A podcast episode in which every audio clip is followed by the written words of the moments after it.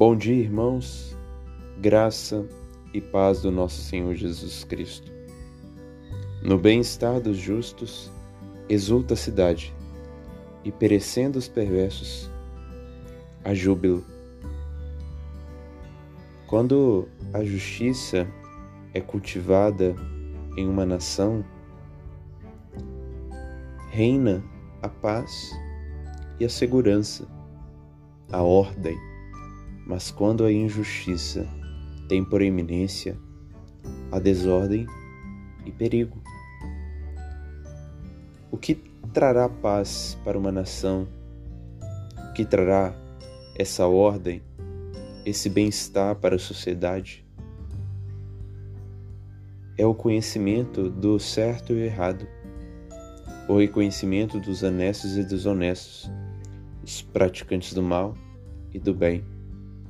A sociedade que conhece isso e que cumpre devidamente a lei justa provará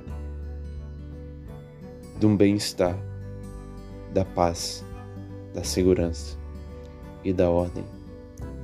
Infelizmente, nos nossos dias, nós temos vistos homens culpados em primeira e segunda instância sendo considerados inocentes injustamente. Temos vistos um aplauso à perversidade e uma desaprovação da santidade. Não há nada mais benéfico para o bem de uma sociedade do que o triunfo da verdade sobre a mentira. Esse é o bem-estar dos justos, que exulta a cidade o triunfo da justiça sobre a injustiça, do bem sobre o mal. Isso só acontece quando a lei é seguida à risca e os ímpios são devidamente punidos. A Bíblia não é contra a punição dos criminosos, a favor. Tanto que, se nós fazemos uma breve retrospectiva dos versos de Provérbios que nós lemos e meditamos, iremos perceber várias vezes Deus condenando o ímpio e aprovando a sua condenação.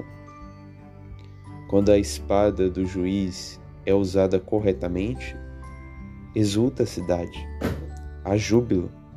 Essa foi a mesma alegria que os judeus tiveram nos dias de Esté, quando Amã, o opressor dos judeus, foi morto.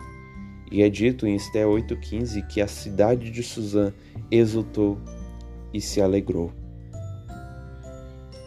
Por isso, como diz aqui na nota de rodapé da Bíblia de Fé Reformada, é dito: uma sociedade viável deve reconhecer o certo e o errado, a recompensa e a retribuição, sem descer a vingança rancorosa. Há uma alegria apropriada quando os praticantes do mal, da corrupção e da infelicidade humana são destruídos. Felizmente, nos dias de hoje, nós temos provado do inverso disso, certo? Poucos são os perversos que perecem. Hoje fazem de tudo para os perversos permanecerem livres, assoltos, cometendo atrocidades. Amados irmãos, por amor a Deus, precisamos orar para que a justiça seja estabelecida nessa sociedade, na nossa nação, para que de fato a lei seja executada por homens que querem o bem, que amam que amam a Deus e amam o próximo. É isso que trará alegria para a cidade. Quando a lei é cumprida, a risca, pois é isso que Deus requer para o bem-estar de uma sociedade.